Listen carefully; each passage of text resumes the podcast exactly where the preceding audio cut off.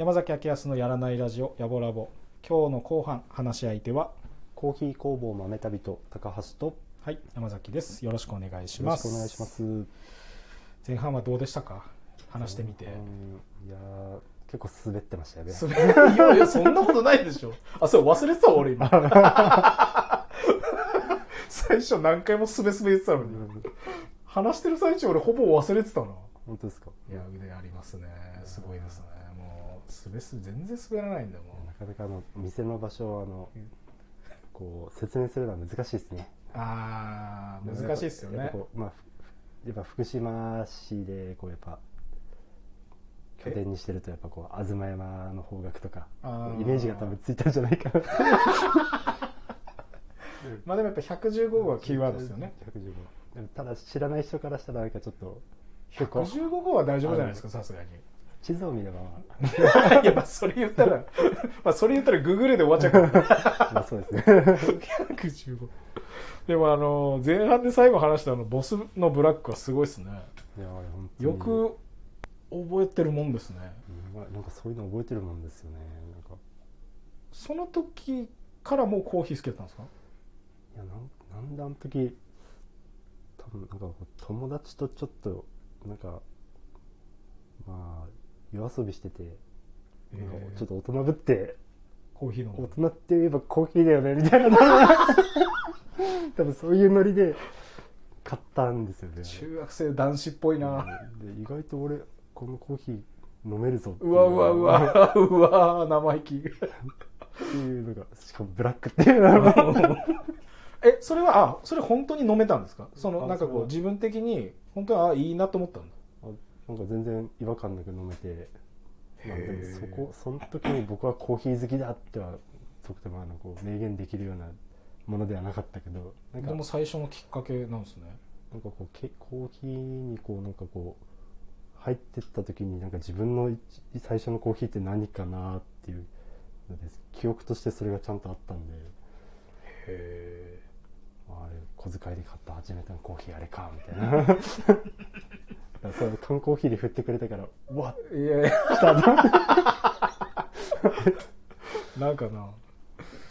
すごいよなそれ。いやなんか特にやっぱあの缶コーヒーとかってはなんかこう普通にというかあのこうつ勤める働き方されてる方とかってやっぱよく飲むじゃないですか。はい。うん、でなんか毎日もう何本も飲んだりするから、あのなんかこうそれと同じコーヒーだけどなんか楽しみ方全然違うじゃないですか、うん。そのなんか個人店で飲めるようなコーヒーって。はい。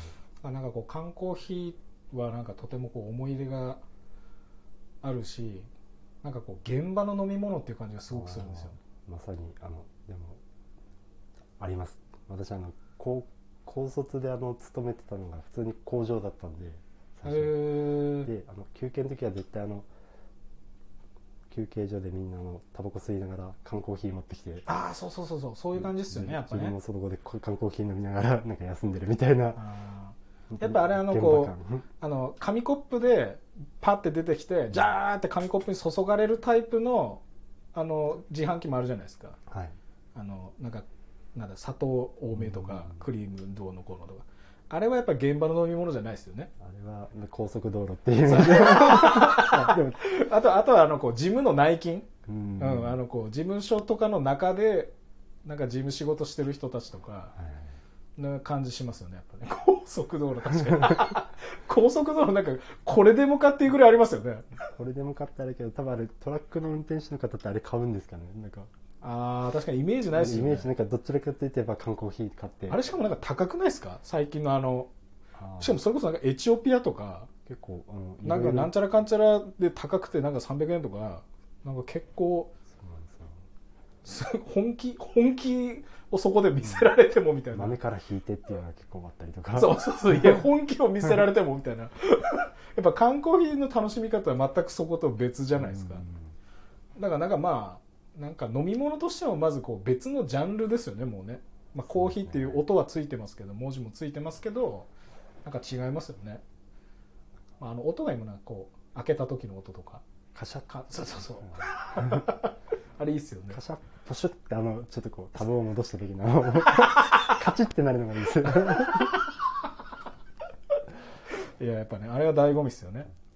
たまにやっぱ缶コーヒーは飲みます。あええー、あそうなんですか？あ今でも？あ意識的に缶コーヒーって今どうなのかなっていう。へえあ今ってことはやっぱこうちょいちょい飲むとやっぱ違うもんなんですね。ちょいちょい飲むとやっぱあの変わんないなみたいな。あエメラルドマウンテン変わんないなこれみたいな。ああやっぱあるんですね。へえ甘さがいいんですよ。あーやっぱそうっすよね。なんかやっぱジャンルが違うんですよね。うん まあそれ甘いの好きだからでしょ。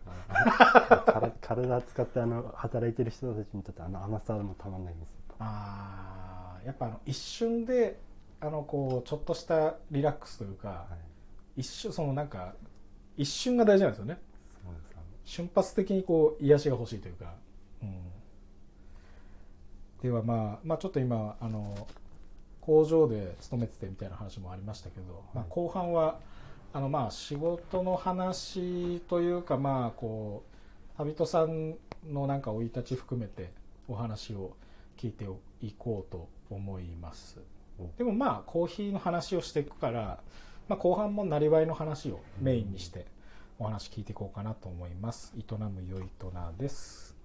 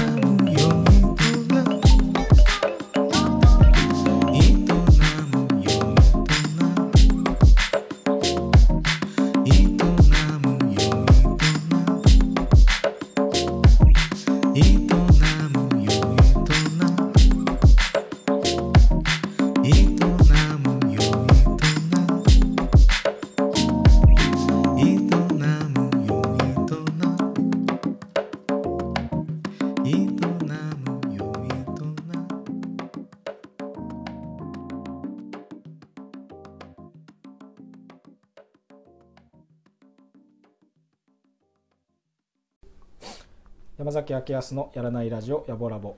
今日の後半話し相手はコーヒー工房豆旅と高橋とはい山崎です。よろしくお願いよろししますくお願いします。そういえば前半あれだな。音楽の話しなかったな。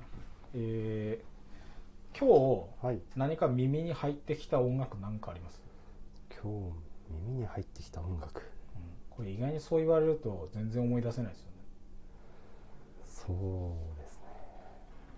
なんか耳に入ってきてないですか？今日。一日。いやでもあのちょっとあれなんですよ。なんですか？午前中幼稚園あのあ行事でうん。子供と一緒にああ。あの磐梯あたりまで車で2人で行ったんですけどその車中は、はい。その車中であの NHK 教育をずっとテレビがついてたんで、うんうん。なんかその NHK 教育で流れるなんかみんなの歌のなんか過去振り返りバージョンみたいなのをやってたんで。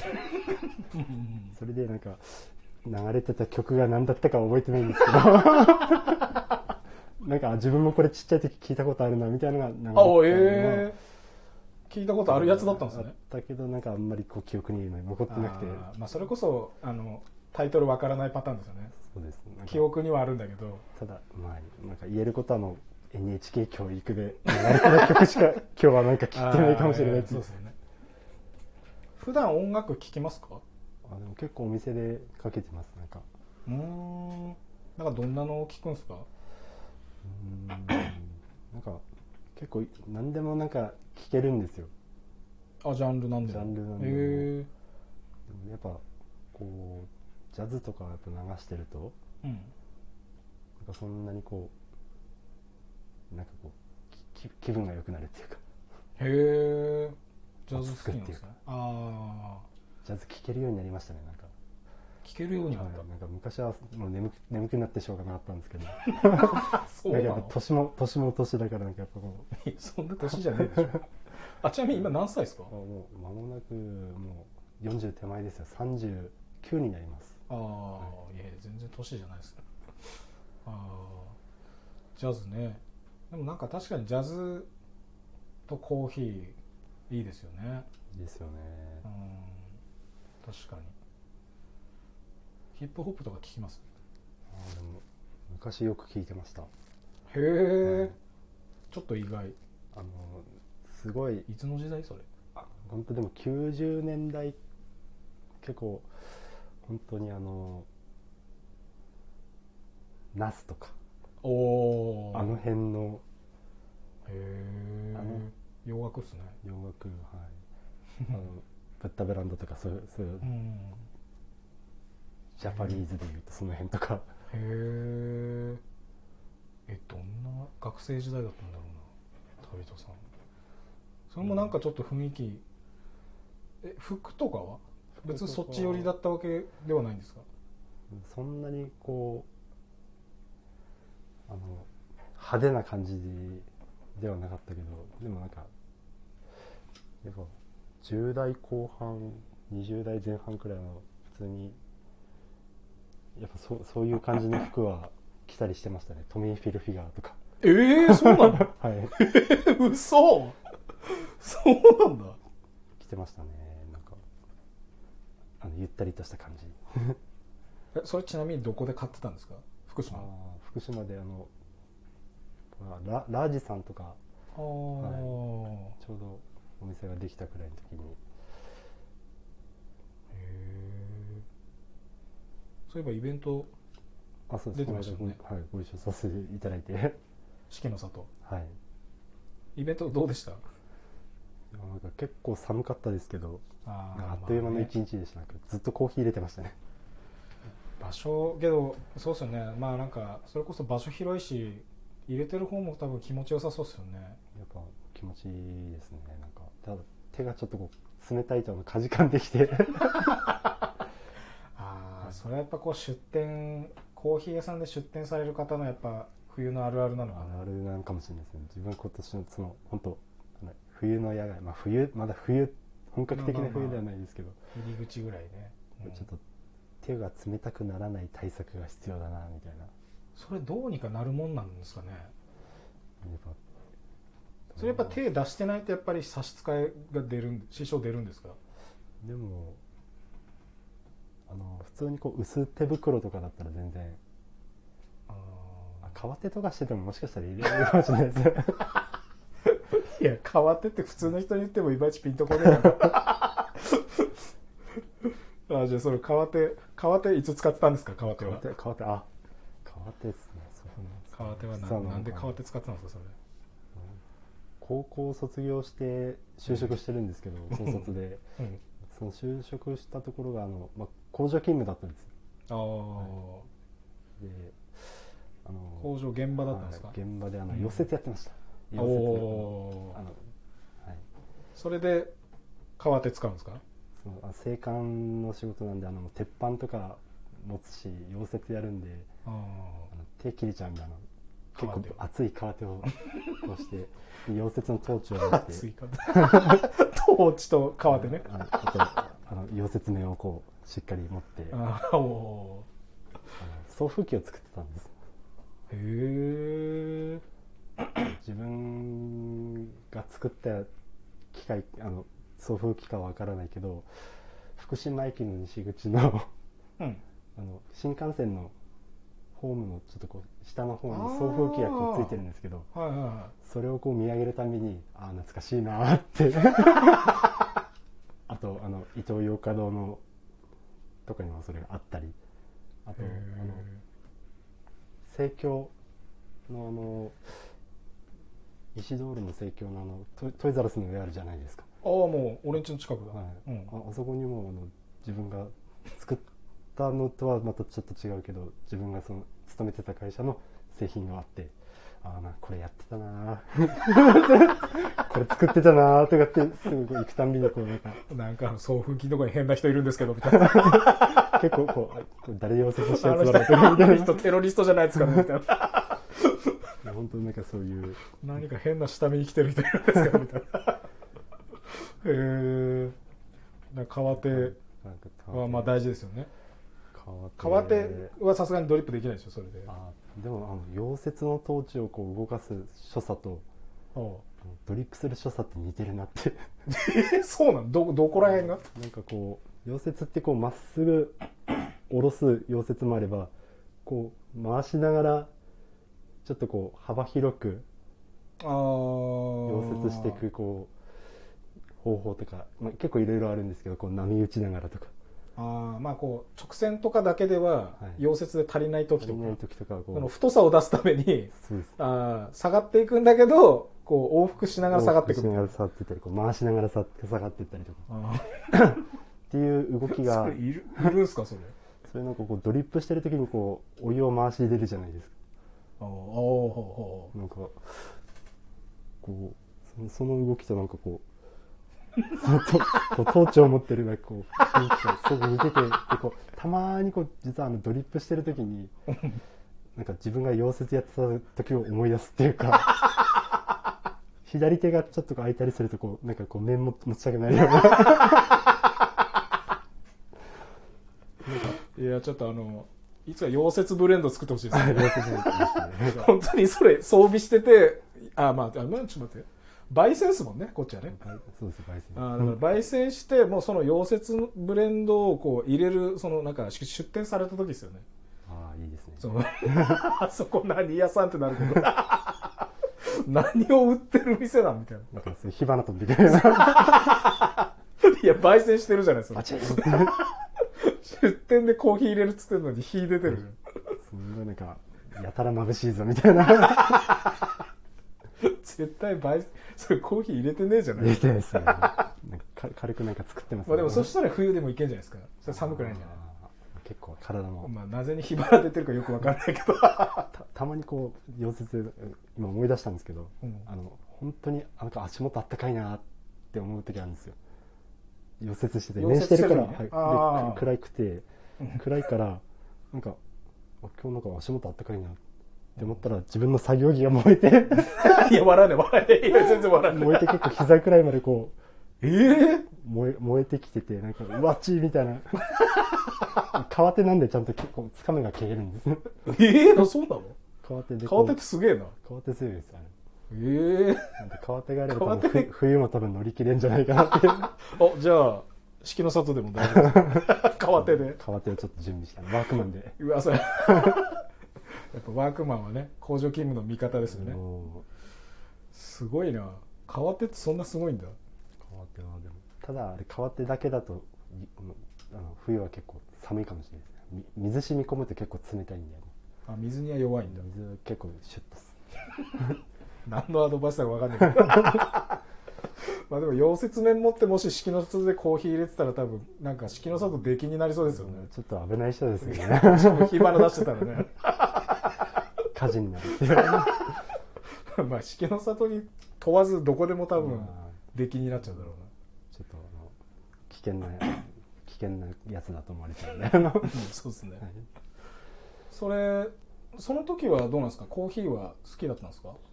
その時は別になんかコーヒーいやそれこそ前半で缶コーヒーじゃないですけどうんうん缶コーヒー飲むくらいだったんでうんへえああまあまあその休憩時間とかね、うんはい。んん。んその後は何されてたんですか？そこで なんかこうやっぱ高卒っでまだあの、まあ、大学生だったら大学の4年間でなんか,、うん。こうなんか自分のしょ進路って見えてくる見えてきたり見えてこなかったりって言うじゃないですか。自分はなんか高校卒業する時ってなんかやりたいことってそんなになくてでもなんか普通ないっすよね、なんかそのやりたいことなくて曖昧で学校行くんだったら働いてなんかお金貯めたり、なんか自分で好きなこと見つけようかなっていううんなんかへ考えで就職したんですよ。ーで仕事しててまあ5年目くらいの時にあなんか、まあ、それこそなんか実家にいてそれこそ昔って税金もそんな取られないし。うんうんうん普通にやっぱ1819で仕事してればお金は少しずつこう溜まってきたりしてうん。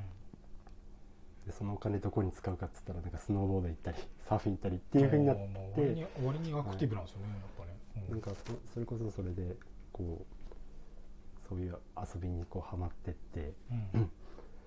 でいろいろやってるうちになんかなんかふとこうあーなんか仕事辞めてなんかちょっと違うことやりたいなみたいな。あーでもまあ何かやりたいなっていうのが先なんですね、なんかただそのなんかやりたいなっていうのとあとやっぱ自分の中にこう自分で店をやるっていうのは結構ずっとなんかこう憧れとして持ってて自分で店をやる。うんうん。自分のなんか好きなことをなんかこう仕事にできるっていう。うん。でもそれもすごいなんかこうぼやーんとした感じででそれこそあの一人で海行って波待ちしながら太平洋を眺めてる時にう。んおちょっとよしハワイに行こうって思ったんですよ。ほはあ ハワイに行こう。なんかただただななうんでそう思っ京都一方的な。なんか知らないけどなんかちょっとバカなこと考えて。まあまあまあ。ちょっと、まあいやいやそんなことないですけど。なんか本当にふと思い立ってよしこのままここで仕事を続けるよりもなんかちょっと一回やめてあやめて？仕事を辞めてハワイに行こうって思って。あ旅行じゃねえんだ。あ旅行じゃなかったですね。でやめていくんだ。で長期連休で行くとかじゃないんだよ、で、おまあ、ちょっと仕事を退職させていただいてで、まあ、でもやっぱいろいろ調べていくとお金ももうちょっとかかるなとか。なってくるん。でやっぱもうちょっと貯めないとってなったんであの、まあ、派遣社員とかうんうん日雇いのアルバイトとか結構なんかいろいろやりましたねなんか。へえどんな？でもそれこそあの近くだと多分みんな知ってると思うんですけど福島製鋼さんとか。ええあそうなんですあかそこで中あの鉄とかしてました。あ 派遣。のあそこでそうですね派遣で。ええ交代であの妖怪をやってて。あの1600度の鉄 あのこう肩があの芋芋の鋳型に流し込んでたりとか。ええそうなんだ。やったりとか。あとでもなんかそれよりもなんかもうちょっとやっぱ派遣社員なんであの時給がいいところで働きたくなるああまあそれが一応目的ですもんね、うん。お金を貯めたかったんで。そうそうなぜハワイ行かないといけないから。そう行かなきゃいけない。行かなきゃいけないから。で、まあ、そこで4ヶ月くらいもうもうさいもうすぐ辞めちゃうからダメですよねこういうの。いやいやいや。うん。辞めてで日本松のテクノメタルってあのああまあ同じ工場系ですよね。今度そこで鍛造を。鉄溶かすの好きだな。鉄とかしたり鉄たた 叩くのがすごい好き。で熱くするの好きだうん。まあね焙煎も火使いますからね。そうそうなんかもうまあ、あれは火じゃねえと思うけど。もう本当火使うんであのこだからこうこういうこういい芋のこれ焙煎機のここも芋のああもうなんですけど。重くてね。こういうの見るとなんかうわ上うまいなーいとか。腹がいいなみたいな。いいなーとか。いい仕上げしてんなとか。そうそうあここは伸ばしてんのかなとか。結構そういうふうにあこの子は溶接されてんなとかなんかそういう。鋳造鍛造好きなんだ。なんか本当そういうことばっかりやってあのでまあそういう仕事ってやっぱ派遣でもある程度こうまあ時給も良くて。うんうんうん。まあ2その交代3まあ長く交代なんで。ね、長く働いて時間もいろいろ不規則でね、体力的には大変だと思いますけどね。うん本当に、まあ、そこでちょっと1年くらいその派遣社員みたいな感じでお金を貯めて、うんである程度こう、まあ、そこででハワイいただ行くだけだとうん本当に目的がなんなんもないんで まあ、多分急に思いお行こうって思っただけですもんね。多分普通に行ったら多分不老者になるぞっていう、もううんまあ。確かに、まあ、しかもあの思ったきっかけも含めて不老者っぽい感じしますうもん、んそう。なんかちょっとこうなんか目的がないとダメだって思ってあの、まあ。まあそれは真面目で偉いあはい、短期語学留学っていうのでちゃんと留学。を斡旋してくれるところでこういろいろプランを聞いたりして。でまあお金もそんなに、まあ、貯金はしたとはいえやっぱうん。ハワイ留学ってもう半年とかうん1年行ったらあの、まあ、ビザ取ったりなんだりで結構、まあ、やれお金がかかるから、まあ3ヶ月、とりあえず3ヶ月行ってみようみたいな感じでうん。うんで、まあ、そういう準備をしながらうん。働いて。である程度見えてきたんでもうちょっとじゃあ行くまでの間少し楽な仕事したいなと思って。ほうでまた、まあ、そこは食品関係のこう例えばあのマクドナルドのペーパーカップとかああいうのをこう作る機械を組み立てる会社に小原の方にあるんですけど、あそこでそこも結構時給も良くてえあのそんな熱い鉄とかしたり叩いたりなんかいつ なんか怪我するか分かんないような仕事じゃないからなんかちょっとその留学前に怪我とかもしなくていいかなとかそういうそのくらいな感じでうんあの、まあ、その組み立組み立てるのも好きですねやっぱね。そうそう行くまでの期間なんかこうちょっとやっぱこう図面見ながら組み立てたりする仕事だったんですけどなんかそういうのをやってやりながらなんかスケボーやってたんですよね。スケボーやって遊んでたんですよ。そしたら足の骨折っちゃって。マジで？あ足をポキッとこう折ってしまってそれがもう留学する1月とかだったから3ヶ月前くらいだったんです。あー。え足ってどこ？足首なんですけど。いやれでうわってまあなりますよね。なってただ、まあ、手術してリハビリしてなんか1ヶ月くらいあの大原に入院してたんですけど。で うん。まあ退院して足にボルトが入ったまま、はい。まあちょっとリハビリしててうん。でで結構なんとか歩けるようになって、まあ、その予定してた留学は予定してた時期に行けたんです。ただああ大丈夫間に合ったんだ、いやよかったよかった。今だけ振り返今振り返るとあれもあのリハビリにハワイに行ったみたいな。贅沢。本当最初の1ヶ月はもうなんか結構なんかこう意識的にこうちゃんと歩ける。意外意外とこう足足がこうちょっとはまだ走れたりしない状態であー、まあまあ、結構海外行くってなんか俺大丈夫かな？なんか襲われたりしたら逃げられないしなみたいな。あ ーまああとなんか取られたりしたらね追っかけるとかできないですよ多分ね。追っかけられないしなんか追っかけられたらもううん泣くしかないなみたいな。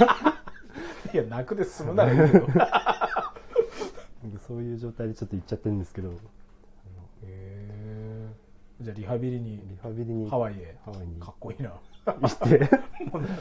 ビップ一流芸能人じゃないもん何しに 何やってんだっていう話なんですけど。で、まあ、3ヶ月ちょっといろいろ向こうで、まあ、生活してみて。おおーどうでした？でなんかやっぱ留学して面白かったのはやっぱあれですね。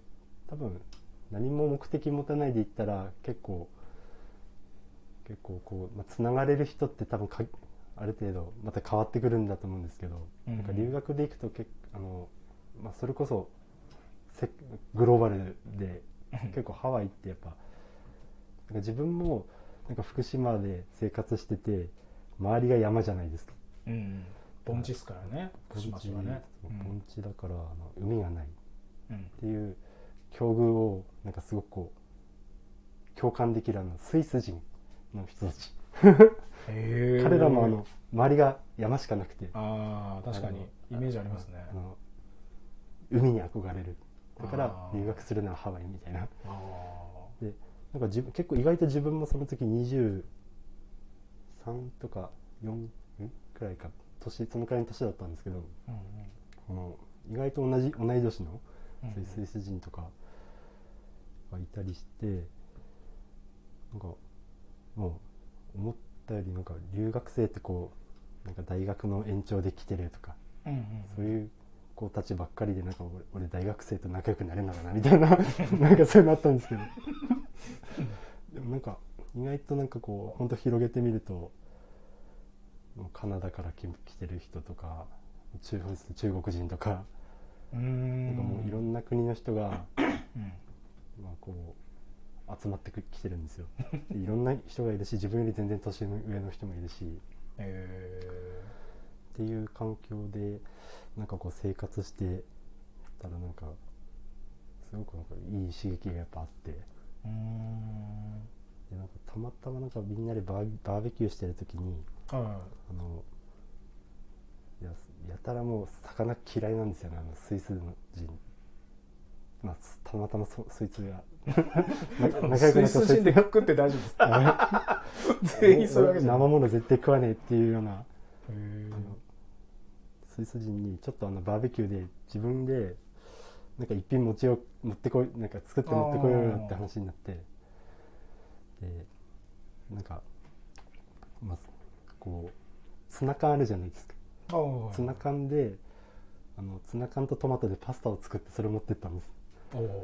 でそれまあいいから食えよって食わしたらあのおこれは食える。何入ってんの？うんあの魚ツナ入ってるよって話をしたらええってなってなんだ魚食えんじゃんみたいな感じおのおこれは食べれるっていうこうなんか結構感動があったみたいで。ええでなんかその瞬間なんか自分がなんかこうあなんか食べ物でこう人のなんかこう感感情を動かせるって素敵だなっていうなんかこう気づきがあってでもそれがまだコーヒーではないんですけど。そう全然出てこねえなと思って あなんか食っていいなみたいな。ああまずね、はい。へ確かに自分も美味しいもの食べたらなんかすごい満たされる気持ちになるしなんかそれこそハワイってえ結構本当に移民の文化なんでいろんな文化があるんですよ。チャイナタウンもあればベトナム人のこうとか韓国人のなんかこう多いこう地区とかがすごいいっぱいあっていろんな文化いろんな食文化に意外と触れられるこううん。詰まってる場所でもあるんでなんかいろんなもの食べたりしてたらうなんか食っていいなみたいな。っうん。へてえいうのがあっても帰ってきて、はい、それまではなんか作るとかそういうことはしてたんですか、うん。なんかご飯作るとか。ああでもいやそう、まあ、ちょっと自分でご飯炊いてなんかああまあ。まあなんか料理とかは別になんかそんなに抵抗がなくへやっててまあそれこそあの鉄を叩いてたんで。まあ それこその意味はよくわかんないまあだからものづくりは結構好きな感じです、ああなるほど。はい。ハワイから帰ってきてなんかどうなんか変化ありましたか？どうこれから何しようとか、ああでもなんかこうちょっと行ってみたいなってこう目標を持って行って帰ってきたら結構ポカーンって なんかこう開いちゃった感じになってああまあ行きたいって思ったところに行けたわけですもんね、うん。かつあのハワイでも3ヶ月あのとりあえず貯めたお金を使い切るくらいなんかあの、えー。仕事もしないで遊んでるみたいな生活だったんで。あ 確かにな。の帰ってきてポカンってするよな、してもう本当学生みたいな感じでやってたんで あの帰ってきてすごいこううわ仕事どうしようみたいな。ああまあそうっすよね。とかうん。結構でも、うんなんかここでまたこの工場系に戻ったら自分はなんかこう先に進めないぞっていうのもあって。へえんかちょっとこう飲食業で勤めたいなってうんういうん。のがあったんで、なんかこう個人でやってるうん。飲食店さんでこうちょっと仕事をさせてもらうとこから始めたんですよ、うんああまあ言ったらまあその食べ物系まあ、食べ物系。に行ってみたいなっていう感じで、はい。ああそこ初め行ったところはなんかこうどうだったんですか？やっぱ難しいなって思ったとか。あーでもでもやっぱこ自分に向いてるう接なって思った。客業実はなんかあ高校高校の時にはい。あのトイザラスでアルバイトしてたんです僕。似合う。であれなんかあそれは俺会ったことあるかもあ本当ですか？もしかしたら近くだったら。いやそそうかも。あそれはなんかめっちゃ記憶があるな。なんかそ高校の時は本当部活が終わって卒業までの期間だったんですけど初めてこうアルバイトっていうのをしたのがトイザラスで、でへえなんか意外と接客の仕事が あ俺向いてんじゃないか。なんか工場でなんかこうお客さんの顔見ないで 鉄叩いて鉄叩いてるよりも なんかこっちの結構やりがいもあるし楽しいぞみたいなのがあって。まあまあ。でなんかただまあそこでちょっとやってたんですけどなんかまあちょっとうまく環境に職場環境はうまくなくてうんうんうん。まあ半年くらいでそこは辞めちゃうんですけど。うん。うんでさーで辞めたけどどうしようかなみたいな。っうんていうところからちょっと某コーヒーチェーンうんうん。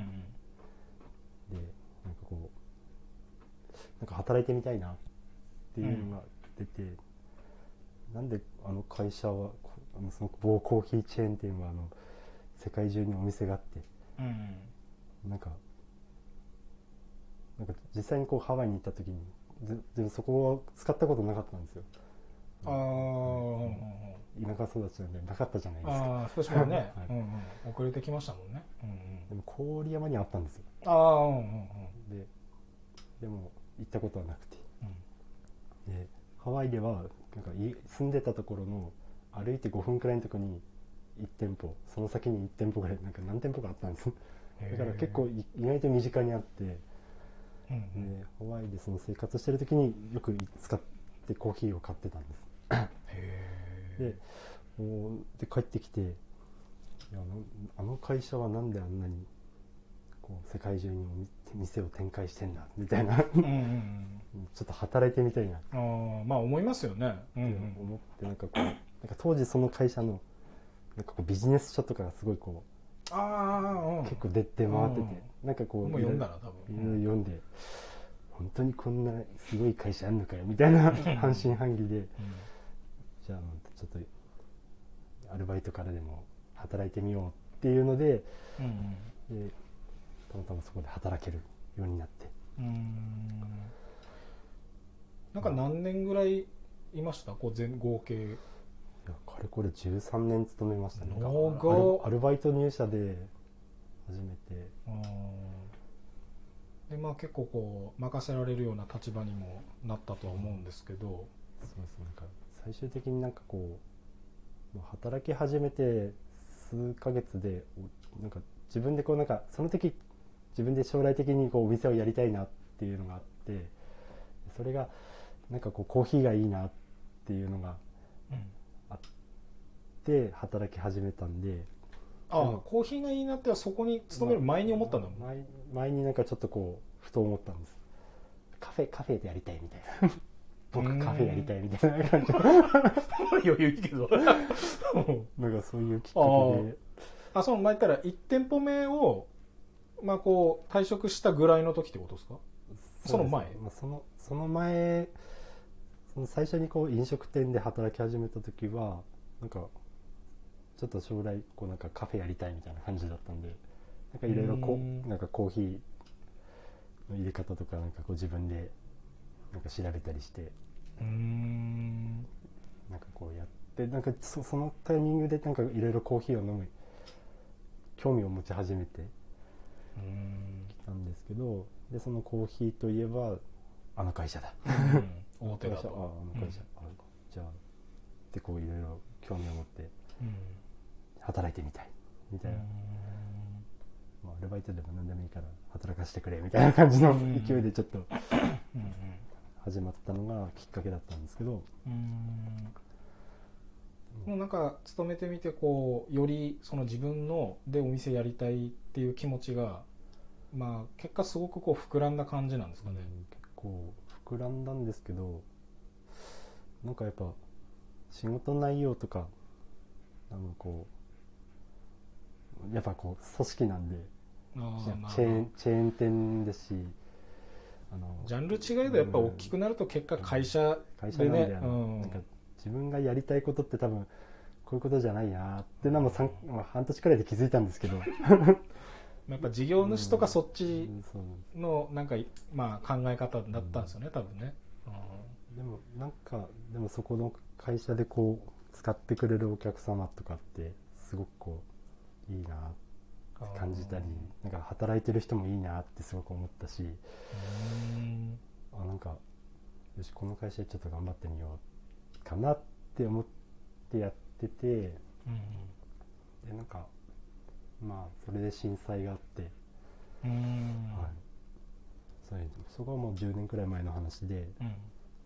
でなんかその震災を機になんかこうちょっと自分は別なことにチャレンジしようかなって一瞬思ったんですけどうん。なんかでもこの会社でなんかやっていくことがなんかこうそれこそ復興復みたいなうんなんか自分がこう世の中のためになるんじゃないかみたいなうん。のもあったんで、なんか結構そこでずっと踏みとどまってい続けてなんだかんだ13年働いてたっていうのもあったんですけど。うん。まあやっぱうん。福島にねできるのも、まあそんなに数最初ないでしょうし、はい。そこからちょっとずつ増えていくところってはまあ大事ですよねやっぱね。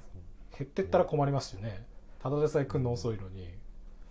なんかそういうのもあったしなんかまあ本当まあどうせ続けるならもうここでまあまずお店をこうやるってイコール店まあその店長っていうポジションだったら店舗運営ができるわけじゃないですか、うんうんうん。もうここでもう店長までとりあえずやろうっていう。へのがあっえて、まあ、店長にまでうんやれたらちょっともう自分のやりたいことやるぞっていう感じになってだから結構もうここ10年間くらいは結構自分に矢印を向けないでなんかもう周りにまあ一緒に働く人をなんかどういうふうにこうなんかこう自信持たせてあげたらいいんだろうとか。うん。お客様のためにこうどういうしたらいいんだろうっていうなんか結構自分じゃなくても周りにこう矢印ばっか向けててなんか意外と自分にはあまり向いてなかったなっていうのもあったんですけどなんかあっという間にそれでまあ10年以上経って。まあなんか気配りというかもうずっと外にアンテナ張ってあそれ自分に矢印向けるっうんていうのは今になるとやっぱ豆旅人ってなった時には逆にもう自分にこうたくさん矢印を向けていろいろ研究するとか向いてましたね熱量を今向けてるとこなのかな。まあ、でも、まあ、ちょっと自分には向けてなかったって言ったけどなんかあの所定労働時間のまあ8時間から10時間くらいのうん。中の話で、まあ、1日のその半分は半分は向けてたんですけど。か でもなんかそこから離れればやっぱ自分はなんか将来やっぱコーヒーをやりたいってなんかどんどんやっぱ強くなっていったんであ強くなってったんですね、はいへえでなんかその時に、まあ、プライベートでそのちょっと先輩に連れてってもらったコーヒー屋さんがうん本宮にあったんです、はい。あの今もうないんですけどえなんかブラジル屋さんっていう、ー、名前？うん名前がブラジル屋。ブラジル屋へコテコテのなんかこう ザ・コーヒーって感じの自家焙煎コーヒー店があってなんかそこあそれこそ前半でちょっとマンデリンの話だったんですけどそこでマンデリンをちょっと飲ませてもらったんです、ブラジル屋で、はい、はい、元宮のブラジル屋で。そのマンデリン飲んだ瞬間に後ろからそこのマスターが「甘いでしょ?」ってさせ言われて「コーヒーが甘い?」あ確かに甘い。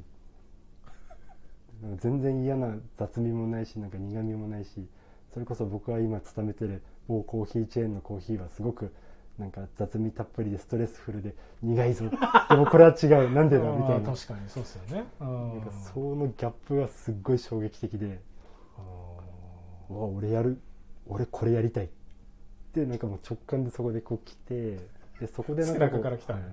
もう手編み焙煎教室みたいなのやってたんで。ーあーそこのお店。で、はい。へえなんかこれそこもちょっと持ち込んでやりに行って。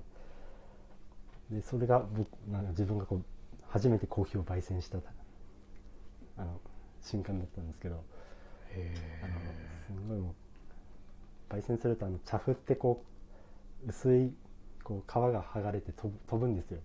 えうんああそうなんですね。はで手編みだからその手編みがからはも漏れていっぱいかかってくるんです。いあすみません。手編みってなんですか？あってあこう銀杏いるようなこうフライパンみたいなあ網の。ーあーそれで焙煎するってそれでシャカシャカシャカってこう、はい。あーで飛んでくるんですね。飛んできてもうそれをかかるんです。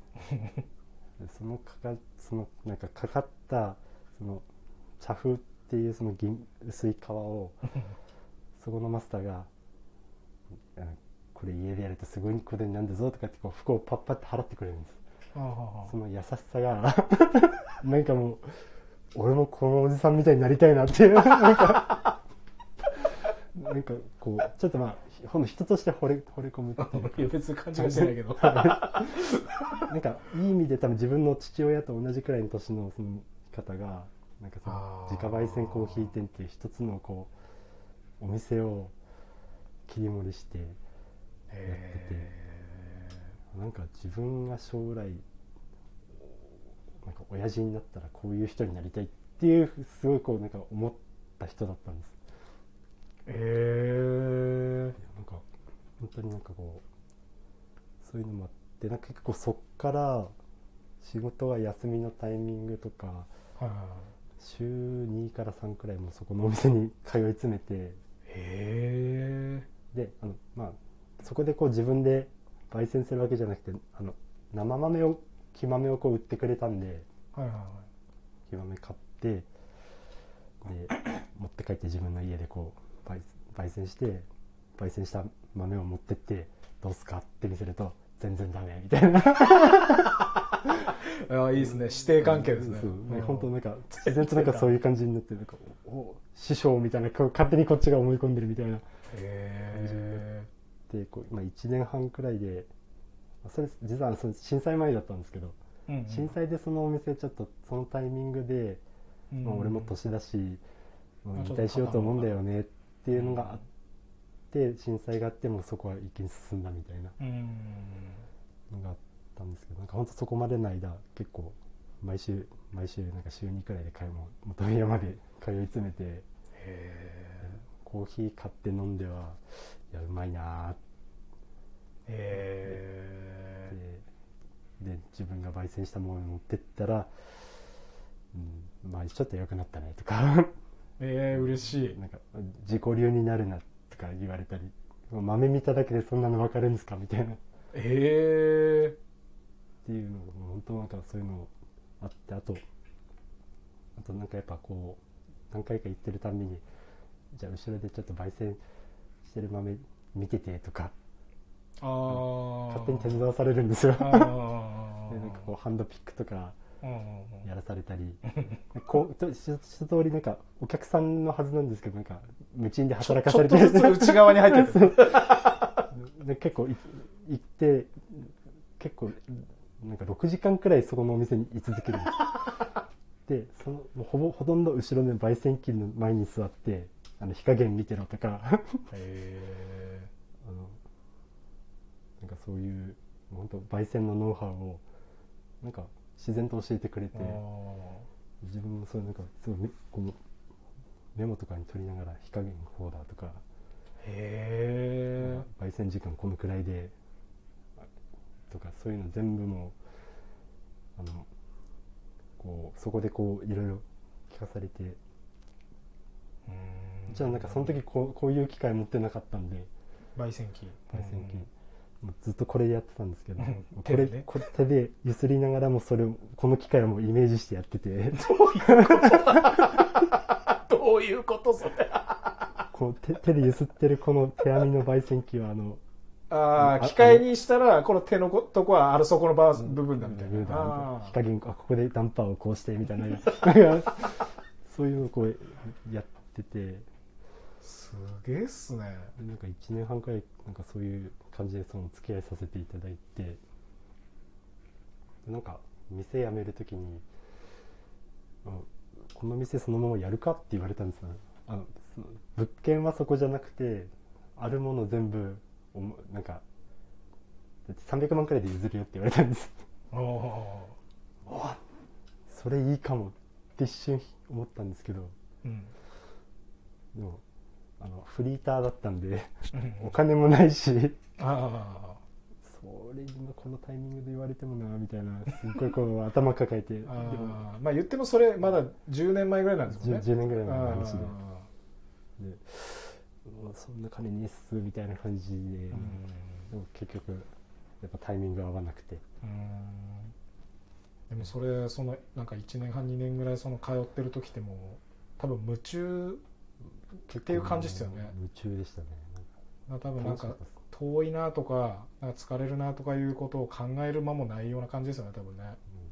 うん。今日焼いた豆見しても見してなんかなんて言うかなみたいな。うんいやーなんかそれすげえいい時間ですよね。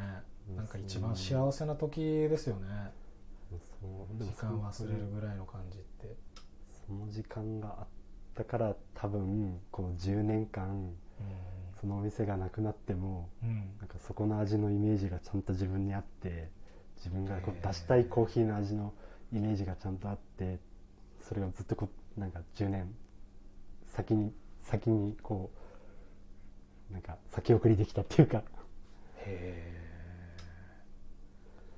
すごいな。あいいなあその時間。だから自分結構あのお店であの Quest for Sweetness Roast ってちょっとあのキャッチコピーみたいなのついてますよね、はい。パッケージの上にね。そのそこのコーヒー屋さんはあの甘味探焼ってこうなんか甘みを探る焼き方みたいな。はあはあはのをこう掲げてて。でも自分もなんかその甘みを引き出す焙煎を追求していきたいなっていう思いでこのちょっと甘味単勝でもろパクリだと 英語にしたんですね。ちょっと英語英語であの。イズムはいただいて、はい。あ結構やっぱお店のそのものは自分は引き継げなかったけど勝手にその人のコーヒーの思いは引き継いでるつもりではいるっていうか。あうん。もうまあ言ったら一番ファンなわけですもんね、ファンですね。へえすげえなでまだその人がこうそこでコーヒー屋をやってたら多分自分はコーヒー屋にこう仕事を辞めてこっちになんか舵を切るのもちょっとためらったかもしれないんですけどなんかもうお店閉めちゃったんでいやもう絶対俺はこの味なんか味を目指してなんかコーヒーをやるんだっていうなんか強い意志に変わったっていうか。へえでもまあ言ったらその修行もというか通ってこう勉強しに行くのも含めてなんかまあ修行させてくださいはい分かりましたみたいなやり取りは別にないわけですよね多分。ずっとこう好きで行ってで自然とちょっとずつその見る方に 身内というかちょっと入ってこい。ちょっと言われて手伝いみたいな感じにちょっとずつなってって。そうですね。あ本当ーまあ素晴らしいな。手編み焙煎教室でこう行ってお客さんとして行ってただなんかこうそこから豆を買いに行ったりとかこう通っていくうちになんか引きずり込まれていくみたいな。うん。まあでもあの引きずってっつってもそのなんかブラジル屋さんがこいこいっつってやるわけじゃないですもんね。全然違いますね、うん。旅人さんがもうなんか自然と引き寄せられるというかもう夢中で行きたくなるというか。うん。いいなめっちゃ幸せな時間だなそれずっと一生もんっすよね。いつまでずっと行ってもなんかその時のことをいろいろ思い出しますよね多分ね。思い出しますね。なんかそのお店閉める直前くらいにそのそこのマスターと一緒に撮った写真とか今もちゃんとうん。記念写真でこの辺に飾っとこうかなと思ったんですけどあのちょっとうんこっぱずかしいからあのいいじゃないですか。しまい込んでるんですけど。いやいや。旅人さんしか見えないとこだったらいいじゃないですか、本当なんかそのくらいちょっとへえ。いいですね。あなんか結構自分がだからその求めてるたただやっぱこうお店始めてすごく感じるのはうんこうつい求めてくコーヒーってうん。なんかちょっと時代遅れなのかなとかん。あなんかそういうのをたまにこうやっぱ悩んだりする時あるんですけど。あうん。なんか悩んでちょっと焙煎の仕方変えた方がいいかなとか。うんうんでふと思う瞬間もあるけどなんかやっぱ変えられないっていうか。なんかだからいい意味でこう自家焙煎コーヒー店をやるってなった時になんかぶれないものをなんかそこですごい教えてもらえたなっていうか。うんうん。あそれそのなんか最初に飲んだその背中から小声で甘いでしょって言われた時飲んだそのマンデリンの味はなんかその後こうご自分でマンデリンこうやられたりして出会える時はあったんですか？あーでもなんかやっぱこの自分で置いてるマンデリンはまたちょっと違うかなっていう。あまだまたそれとは別の？またまた違う。またそこれともまた別のなんか何とも言えないなんかこう哀愁漂う感じっていうかあーそれはなんかこう研究してってまあなんかマンデリンこうなんか焙煎してっていつかはその味もまあ選択肢の一つとして出せるようになりたいって思うんですか？やっぱまやっぱこうそうですね。いつかは出したいなっていう。へえいいなあなんか。正直今あのあの人のコーヒーと同じものが自分が焼けてるかって言ったら多分焼けてないんです。うん。焼けてないけどなんかその焼き方っていうのはなんかお結構近いものでやれててなんか自分があの時飲んだ飲んでた時のコーヒーの味結構やっぱ10年前の記憶となんかもうそのイメージをずっとこう持ってやってきてるから多分同じものではないんですけどうん。なんかそこがこうなんかこうこれからまだちょっと始めたばっかなんですけどうん。何十年もかけてなんかそこにこう近づけられたらなんか自分はこう結構満足できんじゃないかなみたいな。うん。すごいな。あいいなあその体験。なんか俺は全部独学だからなんかその憧れてなんか誰かにこう教えてくださいっていうふうにこう言ったことがないんでなんかその師弟関係みたいなのはなんか羨ましいですねすごく。うん。なんか結局だから結構教えてもらうことって全てじゃなくてなんかそこがなんかこう応用っていうかああまあなんかもうそうですよね。本当だからうん。結構焙煎ってどこで勉強したんですかってたまに聞かれたりするんですけど独学説って言っちゃいますねやっぱ。あーまあ確かにこうあのまんまその例えば数字とかもらって、うん。そのままの数字をそのままやるとかそういうことじゃないですもんね。そうですね、うん。教えてもらう部分ってそういうことじゃないですよね、うん、自分であくまでも噛み砕いてだからまあ味のこう目指すなんか憧れみたいなのは多分そのファンとしてうん。ブラジル屋さんのあると思うけど多分旅人さんの中でより美味しくなっていくと自然にまあ結果としてそっちに近づいてるみたいなことですよね多分。意識してそっちにめちゃくちゃもうなんか似せればにいそれでいいっていうことじゃなくて。そうですね。うん。なんかやっぱこうやっぱこうもちろんコーヒーってやっぱトレンドがあるから、うんうんサードウェーブじゃないけど。うんうん。なんか結構こう時代に逆行してることを自分もやなんかやり始めてるのかなっていう感じる時もあるんですけどもうこれでいいやみたいな、ああれいい意味でこう振り切れるっていうかあなんかそういうのはやっぱあのあの時間があったからなんかなれんのかなっていうの。はあれなんかそういうそのまあ流れとかそういうのってなんか俺もよく考えますけどまあなんかこう3番目のその波が来て2番目とかがなんか下がるかっつったら多分なんか3番目が来たら2番目も結果よりなんか美味しく感じると思うんですよね多分。結果なんかそんなに2番目1番目が下がるわけじゃないような気がするんですけど視野選択肢が広がるっていうだけで。すごいこうなんか本当に広いじゃないですかコーヒーって。うん。なんかもうどこを選んでもなんかそれぞれの楽しみ方ができるとやっぱいいよなっていうのは、うん。まあ、あとはなんかこれから出会う人たちがそのどの波から入っていくかわかんないですよね、うん、どの波から入ってきても自分はなんかもう。そう入りやすい波が多分あるですよね、はい。ありますよねその人にね。だから今後なんかねまたあるかもしれないけどいろんな選択肢ある方がなんかお客さんにとっては優しくていいですよね